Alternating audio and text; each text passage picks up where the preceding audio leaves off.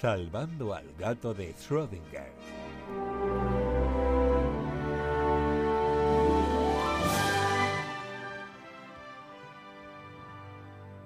Muy buenas noches. Otra vez aquí para hablar de adaptaciones en la ciudad al cambio climático. Estamos a pocas semanas de cerrar el año y los expertos ya apenas tienen dudas de que este 2023 va a batir todos los récords de temperatura máxima, desde que existen los registros, como comenté antes. Así lo han indicado los científicos de Copernicus, que es un proyecto europeo. Se indica que la previsión para el resto del año apunta a que esta realidad ya es, a día de hoy, virtualmente cierta. Este ha sido un año de temperaturas generalmente elevadas y marcas climáticas superadas, que nos lo digan a la ciudadanía de Sevilla. El verano de 2023 pues, se estableció como el más caluroso que hay desde que tenemos registros y con el mes de julio encabezando la lista de meses más cálidos de la historia, tal y como reporta pues, este boletín que he comentado. Al mismo tiempo, octubre presenta las cifras más altas, llegando a una media de 1,7 grados por encima del nivel preindustrial y siendo además el quinto mes consecutivo que se alcanza esta marca. La tendencia creciente de los últimos años se ha intensificado y refleja la realidad del calentamiento global, tanto a nivel atmosférico como en los océanos, que afecta la temperatura media anual.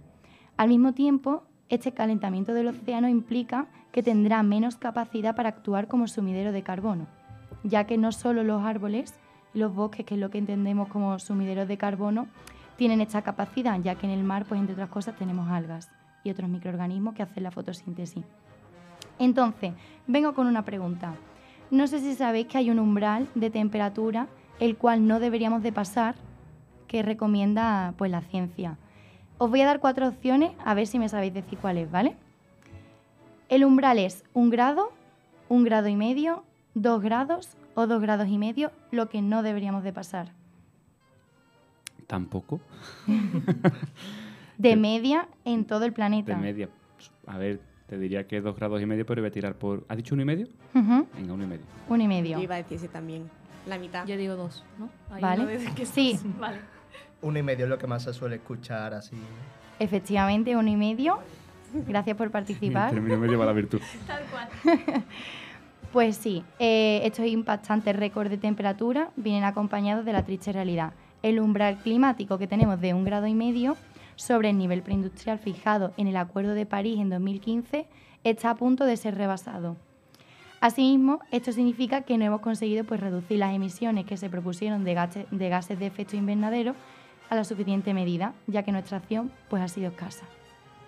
Pero claro, yo no vengo aquí pues, a fomentar que sufráis de ecofobia, por si no lo sabéis, pues la ecofobia es el miedo al fin del planeta y que esto puede desembocar en ansiedad. Yo vengo a hablar de cómo las ciudades se adaptan a estas consecuencias, pues que ya tenemos y consiguen hacerse resilientes. Y para ello lo que tienen que hacer es mejorar nuestro confort térmico. Pero, ¿qué es el confort térmico? ¿Alguien sabe decírmelo? ¿Qué A creéis? co- iba a hacer un chiste, pero bueno, lo voy a hacer igual. Dilo, dilo. A mí el confort técnico es ahora cuando llega el invierno me echo ocho mantas encima y empiezas a hacer como un ecosistema de ti mismo de calor. Eso para mí no Pues- es eso, obviamente. Básicamente es eso, súper bien. Es la sensación que tiene tu cuerpo de encontrarse en una sensación de bienestar, considerando distintas Es la variables. primera vez que hago un chiste y acierto. Oye, pues el chiste te ha salido genial, súper bien. Bueno, pues eh, eh, para ello conseguir este confort térmico, pues hay una serie de variables que interactúan. Pueden ser exteriores al cuerpo humano, como la temperatura del aire, la velocidad del viento, o intrínsecas, como el nivel de actividad metabólica o el aislamiento de la ropa que estés utilizando, como las mantas de Isma. En general, es un sistema complejo y bueno, pues la salida es un número mm, que categoriza pues, la respuesta a una escala de valores pues, entre muy frío y muy caliente. Y para aceptar que se está dentro de consideraciones de confort térmico, normalmente pues, lo que se tiene que echar es neutro o ligeramente con un poco de frío, un poco de calor. Y también hay que tener en cuenta un efecto que es el efecto isla de calor. La radiación solar incidente en los edificios, en el asfalto, tiene un carácter acumulativo que hace que estos mismos se conviertan en auténticas baterías térmicas, ya que acumulan energía durante el día y la transmiten durante la noche, lo que puede llegar a cambiar la sensación térmica que tengamos las personas que estemos alrededor. Descargan dicho calor y contribuyen pues, a ese aumento de temperatura. Por otro lado, también contribuyen a una aportación de calor los propios vehículos y la evacuación de calor que tiene el aire acondicionado. También destacamos como sumideros de calor la presencia de vegetación, ya que contribuye, por un lado, el sombreado de las áreas recibiendo estas menor irradiación y por otro lado, mediante emisión de vapor, una baja temperatura, gracias a la transpiración de las hojas. Dentro de las condiciones climáticas que encontramos en Sevilla, pues evaluamos eh, distintos puntos de datos de Wither Spark, como las temperaturas medias del aire. Por unas gráficas consultadas, aunque la ciudadanía sevillana no las necesite, porque la ha vivido en sus carnes, en verano, durante el periodo estival, pues alcanzan temperaturas máximas mucho superior, mucho más altas a los 25 grados, siendo la distribución de horas de temperaturas eh, máximas dentro de los horarios más cómodos para salir a la calle, lo cual causa un perjuicio social. Por otro lado, la radiación solar, ya que una alta aportación de energía en la localidad debido a la latitud de la que nos encontramos y al periodo del que estamos hablando, que es el verano, hace que esta energía pues, contribuya también a un disconfort. Es por tanto que se llevan a cabo distintas adaptaciones y estas se pueden hacer por distintos puntos. Pero si pensamos en las adaptaciones que se llevan a la ciudad, ¿qué es lo primero que se os ocurre que se haría en una ciudad? ¿Qué adaptación pensáis que se llevaría a cabo? ¿Mediante qué? A ver, a mí algo en la ciudad es que siempre pienso que mm, cambia la temperatura y afecta mucho el asfalto. Creo que el asfalto destroza el clima en la ciudad. Correcto. De hecho, lo que se suele hacer es cambiar los tipos de materiales que se utilizan, como por ejemplo pues el asfalto se proponen otras alternativas en ciudades, pero yo hoy quería salirme de los materiales y traer otras alternativas como el agua. El agua o la vegetación. Vamos a la primera. La implementación de soluciones basadas en agua no solo busca disminuir esta sensación térmica por, las altas temperaturas, sino que también contribuye a un diseño más sostenible y en ocasiones pues, que favorece a la economía circular. Estas soluciones pues, ayudan a reducir este efecto del que hemos hablado de isla de calor y aparte tenemos algunos ejemplos que voy a nombrar a continuación donde se lleva a cabo pues, el uso del agua. Por un lado, pues la refrigeración por evaporación dentro de edificaciones, el uso de techos verdes con sistema de enverdecimiento vertical que tiene un riego automatizado, y la creación de refugios climáticos en espacios públicos, donde se incorporan pues, elementos acuáticos como fuentes renaturalizadas. Su capacidad para enfriar y regular la temperatura en edificios y en espacios es esencial para enfrentarnos pues, a estos desafíos. Y Sevilla, como muchas otras ciudades, ha adoptado ya diversas aplicaciones del agua. ¿Os suena alguna? Mm, no sé si tiene que ver o no. Yo vi que en verano iban a poner las marquesinas de autobús, iban a hacer una especie de placas que iban a, cuando tú estabas dentro, se activaban y te echaban como vapor de agua o algo así para rebajar la temperatura de dentro mientras estás esperando el transporte público. Eso es, es uno de los proyectos que se ha planteado ya en Sevilla súper bien, está actualizada. Somos punto. Hay otros mm, más comunes como las fuentes ornamentales, las que nos encontramos como por ejemplo en el Prado de San Sebastián, que no sé si lo sabíais, pero se llama la fuente de las cuatro estaciones. Yo me he enterado investigando. Eh, otros sistemas de riego eficientes dentro de jardines urbanos, lo cual se nota bastante. Fuentes públicas de agua potable, sistemas de refrigeración por evaporación en edificios y hay empresas que también utilizan esto pues, para sacar beneficio, lo cual también se agradece, como por ejemplo pues Acuamágica. La mágica, pues, eh, qué mejor opción que ya que no tenemos playa, aunque tengamos un poco invadida Cádiz y Huelva, pues los son nuestros, Lía. ¿El qué? Son nuestros, son parte del reino de Sevilla. Perdona, pero no. Sí, sí. Mira, los mapas de hace 200 años y verás que Sevilla eh, te irá todo eso. Tú sabes que mi pueblo, eh, dato, perdona, lo voy a decir porque se ha llamado a mi Huelva y tú sabes que mi pueblo Niebla conquistó parte de Sevilla. Eso es verdad. Bueno, estaban ahí rivalizando, pero dejemos no, no. a hablar. Parte de Sevilla era de Huelva, así que. Oye, pues eso no lo sabía. Hay que hacer un tratado amistoso. bueno, pues eso, pues la creación de Aqua Mágica o también en el centro comercial Lago, pues que se creó esa laguna, de ahí el nombre, y la piscina de olas y un techo verde. Entonces son algunas de las adaptaciones pues, que se han llevado a cabo en la ciudad. En Torre Sevilla también, ¿no? ¿Perdón? En Torre Sevilla también tiene un techo de estos vegetales. Es verdad, es verdad, no me acordaba, eso no lo he incluido. Es verdad que lo tienen. Encima como del gimnasio, ¿no? Exactamente.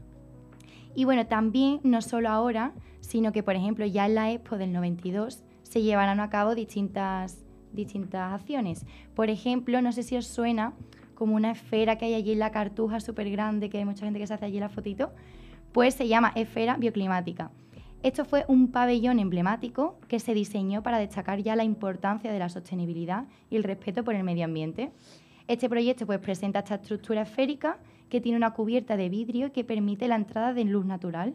Y para mitigar el calor en el interior se utilizó un sistema de riego por aspersión en el techo de la esfera, de manera que el agua se rociaba regularmente sobre este techo y tenía un efecto refrescante para las personas que iban a visitarlo. Además de su función de enfriamiento, pues el agua contribuyó a que se mantuviera la humedad y que se promoviese allí vegetación dentro del interior de la esfera.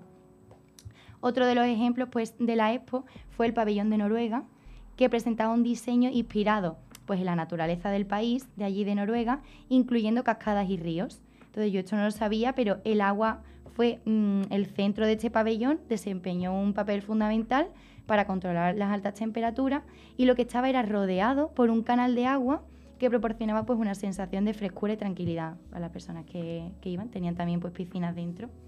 Y bueno, pues estos son algunos de los ejemplos que se han llevado a cabo en Sevilla y cómo muestra que ha integrado pues de manera efectiva el agua en sus espacios públicos. Otras ciudades como Dinamarca también han llevado a cabo otros mm, proyectos como el Nordic Wild Cities Challenge Award, sorry por mi pronunciación, pues en este proyecto se contemplaba el recoger de aguas pluviales en un parque y drenarlas el exceso en una de las calles. Entonces, pues la verdad es que hacía un ciclo bastante interesante dentro de la ciudad.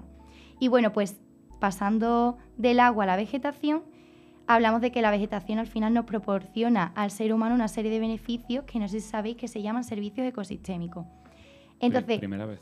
La pues es porque al final la vegetación forma un ecosistema y entonces pues son los servicios que, que nos ofrecen no solo tenemos la, del confort térmico, que también, sino que pues regulan la calidad del aire, el ciclo hidrológico, tienen infinidad de, beneficios. Y bueno, pues el, este uso de la vegetación colabora de distintas maneras con la regulación climática. El aporte de la sombra, la reducción de la isla de calor ya mencionada, la transpiración y evaporación, el aislamiento térmico, la promoción de espacios de socialización, en fin, entre otros. Y esto para llevar a cabo la aplicación de la vegetación dentro del ambiente urbano es crucial que se realicen estudios. ¿Por qué? Porque la selección de, de especies debe de ser considerada y adaptada a las características de la propia ciudad, ya que pues aquí no puedes plantar, bueno, aquí en cualquier otra ciudad, ¿no? Tienen que ser hasta según pues el suelo, según el clima local, la disponibilidad de agua, fundamental tenerlo en cuenta aquí el espacio disponible, la estética urbana también se llega a tener en cuenta, la propia biodiversidad, en fin. Y bueno, ya pues por hablar de coches y mantenimiento. Entonces son algunos de los criterios que, se tienen en cuenta a la hora de elegir estas especies. Y bueno, pues por último, mm, dentro de la vegetación, os quiero mencionar otros proyectos que también se han llevado a cabo en ciudades para conseguir esta termorregulación. Por ejemplo, en el propio eh, Parque María Luisa, aquí en Sevilla, pues encontramos un paseo no sé si mm, os imagináis el que os digo, el paseo arbolado que está en el centro del parque, que en verano pues es maravilloso pasear por allí porque pues te evita el derretirte por la calle. Eh, luego hay mm, proyectos que se han llevado a cabo en otras ciudades, como en un parque en, el Parque Metropolitano de Santiago, en Chile, pues que es un, parque que, cuenta con distintas lagunas y con gran vegetación pues para reducir esta temperatura ambiente. También hay un edificio bosco verticales en Milán, que fue un proyecto muy innovador de rascacielos que tenían balcones tanto con árboles, con arbustos y con plantas perennes para que duraran todo el año dentro de cada piso. Ya los compis les puedo enseñar las fotos, pero os repito el nombre por si lo queréis buscar en internet. Edificio Bosco Verticales en Milán. Y bueno, pues aparte de ser visualmente, a mi parecer, precioso, pues contribuye a esta reducción dentro de la propia vivienda.